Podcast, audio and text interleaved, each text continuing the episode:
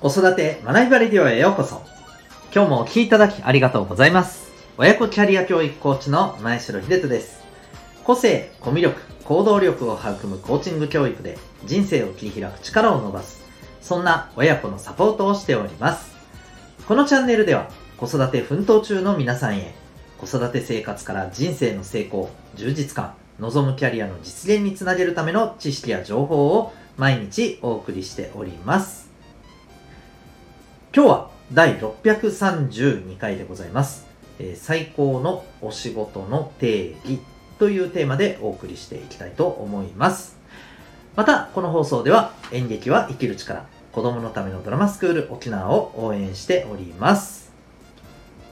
ということで今日のテーマに行きましょう。えー今日はですね、最高のお仕事の定義でございます。皆さんにとって、えー自分にとっての最高のお仕事って、まあ、どんなものが最高のお仕事と言えますか？と聞かれたら皆さんどう思われますかね？うん。まあ、いろんなあの答えが、まあ、あると思いますが今日は、まあ、私自身の経験も含めて、うん、やっぱりこれだなって思うものをお伝えしたいなと思ってます。皆さんにとってまた、えー皆さんのお子さんがですね、えー今後社会に出てもちろんね、まあ、どんなお仕事をしたいかっていうことも含めてそういうことを考える際にですね、えーまあ、ぜひ、えー一つの参考になりましたらと思います。えーっとですねまああのー僕ある場でですねちょっとこうその場をですね凍りつかせてしまった、まあ、凍りつかせてしまったっていうとあのちょっと大げさですけどちょっとねまあうーんしらけさせてしまったかもしれないなっていう実はちょっと経験がありまして、えーまあどういうことかというとですねえっ、とあるまあこの講座セミナーにちょっとね参加者として参加しててですねでその時にですねえっ、とこう言われたんですよ。えっ、とあなたはこの今の自分のお仕事で例えば、えーお金の心配が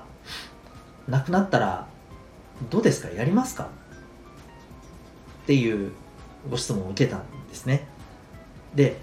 僕はですね、えー即座にですねやります。できればあのむしろそうお金の心配なしでもうガンガンやりたいぐらいなんです。って答えてえーっとですねちょっとみんながえ？っていう感じの空気に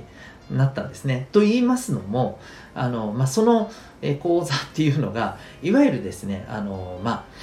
えー、と不労収入をねしっかり確立しましょうと。いわばあの、ね、今やっぱりそうそのお子さんの教育でもね大切だと言われている資産運用っていうところに関するね、えーことをまあ学ぼうという あの場でして であの要するに、えーお金に追われて働くっていうのはちょっと違いますよねと。そうじゃないあの状況を作るためにも、ね、資産運用を大事にしましょうよというね意味合いだったと思うんですよ。なのでちょっとやっちまったって僕はちょっとねあの反省したんですけどただその時にね思ったんですね。えーそうお金の心配とかお金の、ね、ためにとかじゃなくて、えー自分にとってこれが大切だからこうやるんだよ、うん、お金をもらえなくともいやいやこれ喜んでやるしと思えるのが僕は、まあ、ある意味最高の仕事じゃないのかなって、まあ、もちろんそれはあの自分にとってってことですよ、うん、そういうふうに思うんですよね。だってそれって間違いなく自分の充実感だったりあるいはまあ自分がやってて多分得意な分野だったりもちろん好きな仕事だったり好きな分野だったり。でおそらくは自分自身のこの大切な価値観とか、まあ、もっと大きなものでいくとミッションとかそういったところにつながってくる多分お仕事だと思うんですよね。いわゆるあの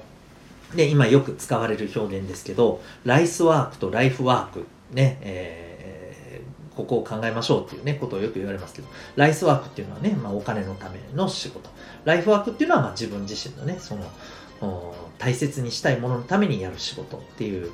ところですけど、まさにこのライフワークに当てはまることってそういうことだと思うんですよね。お金の心配があろうがなかろうが関係ないと。で、僕は今、この親子サポートのコーチングのお仕事っていうことに関して言うとですね、まあ、はい、あの、むしろ、えー、いやいや、あの、もうお金の心配いらなくなったらむしろガンガンやってきますよいろんな人にっていうぐらいの本当につもりなんですよただ今は残念ながらまだあのまだまだねもう未熟でその領域に行けておりませんので今はねしっかりね稼ぐということをですね大事にして、えー、進めています、うん、ただまあ実際にその内容っていうのは僕は 今後、え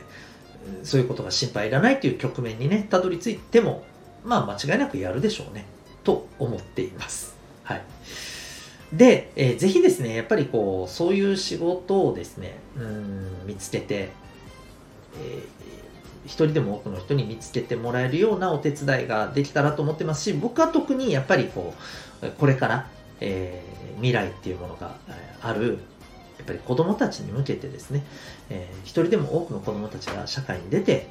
自分にとっての最高の仕事を見つけていけるような、まあ、そんなね、人になってほしいなと、そんな思いを持ってね、えサポートをしております。えー、皆さんもね、ぜひ